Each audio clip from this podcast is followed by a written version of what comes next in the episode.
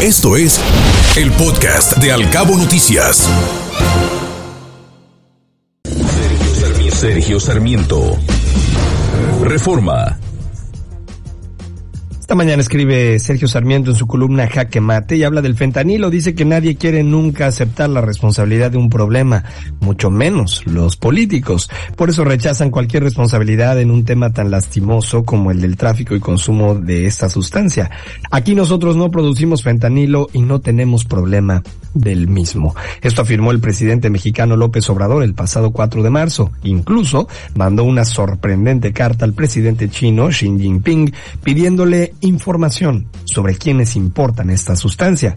Como al gobierno chino no le interesa empezar un pleito con México, la portavoz culpó del problema a Estados Unidos, país con el que tiene una creciente y peligrosa disputa. La crisis es completamente made in USA, comentó con sorna el presidente. China y la India son efectivamente los principales productores de precursores, pero México y otros países fabrican pastillas que se distribuyen en Estados Unidos.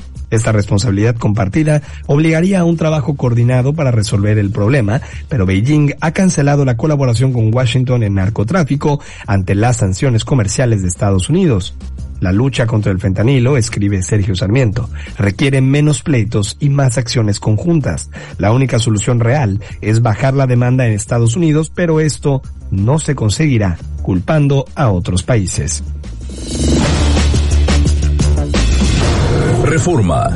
Esta mañana, don Armando Aguirre, el gran catón, con quien por cierto tuve la oportunidad de sostener una charla hace algunos años, escribe en su columna que San Saqueo de la Barranca se llamaba antes ese pueblo, pequeño como su santo patrono. Por pruritos de laicismo, algún alcalde con pujos jacobinos le cambió el nombre y le puso Bardomiano Argudillo, en homenaje a un personaje local que en la revolución fue sucesivamente maderista, carrancista, zapatista, villista, obregonista y callista. Luego, en sus años finales, vivió longeva vida, se hizo priista y por último panista en el sexenio de Marta Sagún y Vicente Fox. La gente, sin embargo, sigue usando el antiguo topónimo San Saqueo. Y el nuevo, el don Bardomiano, aparece solo en la papelería oficial. Algo semejante sucedió con Zapotlán el Grande, lugar natío de Juan José Arreola. Le quitaron al poblado aquel sonoro nombre y en su lugar le pusieron el de Ciudad Guzmán. Aún así, el versátil autor de la feria se negó siempre a usar ese apelativo y continuó diciendo Zapotlán. Y eso muy bien. El caso es que en San Saqueo había solamente dos tiendas de abarrotes, propiedad una de Venancio, español él, y la otra de Pancho, originario y vecino de El Villorrio. No obstante, sus seguidores, sus competidores, había entre ellos una buena amistad y con frecuencia se reunían en la cantina del seguro a echar la copa y a jugar dominó. Completaban el cuarto el cura párroco del pueblo, el padre Ardelio y el notario don Pío V. Debo consignar el hecho de que Venancio, el español, se negaba a tener por compañero al sacerdote, pues profesaba ideas liberales. Leía a Juan Jacobo y a Voltaire y tenía en alta estima las novelas de Vargas Vila, prohibidas por la iglesia. Afirmaba que Flor de Fango era comparable por su estilo y elevación de miras al Quijote de Cervantes.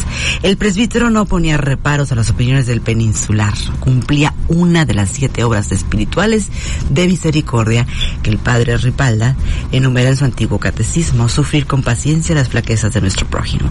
Escuchaban las diatribas de Venancio como quien oye llover aunque secretamente se alegraba cuando él y Pancho les ponían zapato al español y a don Pío V, esto es decir, cuando los derrotaban feamente en el dominó.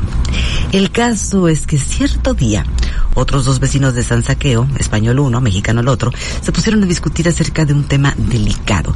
¿Quiénes son más tontos? ¿Los españoles o los mexicanos? Dice esta columna, esta colaboración de don Armando Aguirre Catón. Le dijo el mexicano al español, voy a demostrarle que los mexicanos somos más listos. Ven conmigo. Lo condujo a la tienda de Venancio y le preguntó a este, ¿tienes velas con el pabilo abajo? ¿Velas con el pabilo abajo? Se desconcertó Venancio. No, no tengo. Todas las velas tienen el pabilo arriba. Salieron del local y el, le indicó el mexicano al español, vamos ahora a la tienda de Pancho. Llegaron y le dijo al mexicano, ¿tienes velas con el pabilo abajo? Velas con el pabilo abajo? Dijo Pancho. Y luego, tras una breve pausa, respondió, sí, sí tengo. Tomó unas velas, las volteó al revés y se las presentó con el pabilo hacia abajo. Salieron los supuestos clientes de la tienda y el mexicano le dijo con acento de triunfo al español, ¿lo ves? Los mexicanos somos más listos que los españoles. Y el español protestó con enojo. El hecho de que la tienda de Pancho esté mejor surtida que la de Venancio no significa que los españoles seamos más tontos que vosotros los mexicanos, le dijo. Pues bien, en la operación de compraventa celebrada entre Iberdrola y la 4T, los mexicanos que participaron en ese acto fueron infinitamente más tontos que los españoles. Y estos infinitamente más listos. Al decir tontos, dice don Armando Aguirre Catón, dijo, uso, uso un eufemismo. El Universal. Esta mañana en el Universal escribe Mario Maldonado y habla del todo o nada de Marcelo Ebrard para 2024. Comenta que es el aspirante de Morena a la candidatura presidencial del 2024 que más opiniones divide es el caballo negro, la corcholata que quiere la clase media y los grupos de poder como el de los empresarios. El candidato que ansían también los partidos de oposición y a su vez es el que más complicaciones enfrenta con los puros del movimiento de la 4T. Aunque lo intenten maquillar, la disputa por la candidatura está al rojo vivo y la guerra sucia a todo lo que da. Las encuestas siguen posicionando a Sheinbaum arriba de Ebrard con un promedio de 8 o 9 puntos, aunque en el War Room del canciller aseguran que están cuchareadas, por no decir pagadas. Las ventajas de Ebrard para el 2024 son su relación con el exterior, particularmente con Estados Unidos, su buen entendimiento con inversionistas y empresarios, su acercamiento a la clase media y que no es visto como radical. Del lado de las desventajas, la guerra de Sheinbaum y Adán Augusto, la intervención del presidente López Obrador en la decisión y la mano negra que puede meter su ex amigo, el líder de Morena, Mario Delgado.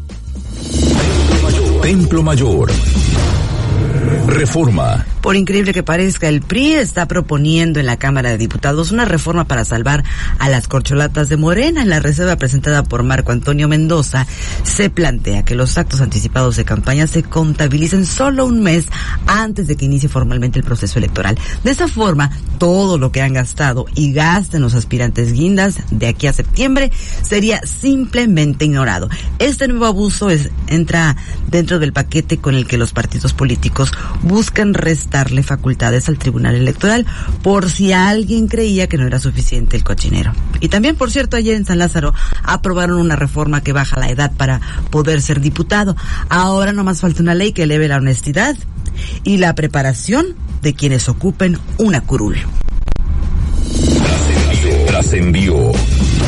Milenio esta mañana trascendió que al menos 90 diputados, 60 de Morena, se rebelaron contra sus líderes parlamentarios y amagaron con votar contra la reforma que acota las facultades del Tribunal Electoral, pues consideran que ese órgano se quedará sin dientes para defender los derechos políticos de mujeres, personas con discapacidad, comunidad LGBT, inmigrantes ante una eventual exclusión de sus partidos. Por cierto, casi en automático, el tribunal pospuso la discusión del proyecto de la magistrada Janine Otálora prevista para hoy, en el que propone invalidar la ampliación del mandato de Mario Delgado, líder del partido Guinda.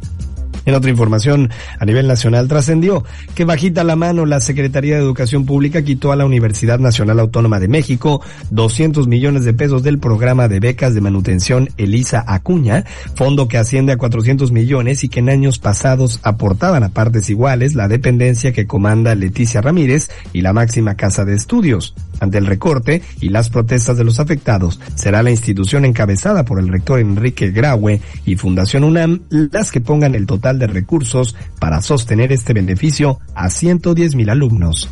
Escuche Al Cabo Noticias de 7 a 9 de la mañana con la información más importante de los cabos, México y el mundo por Cabo Mil Radio 96.3. Siempre contigo.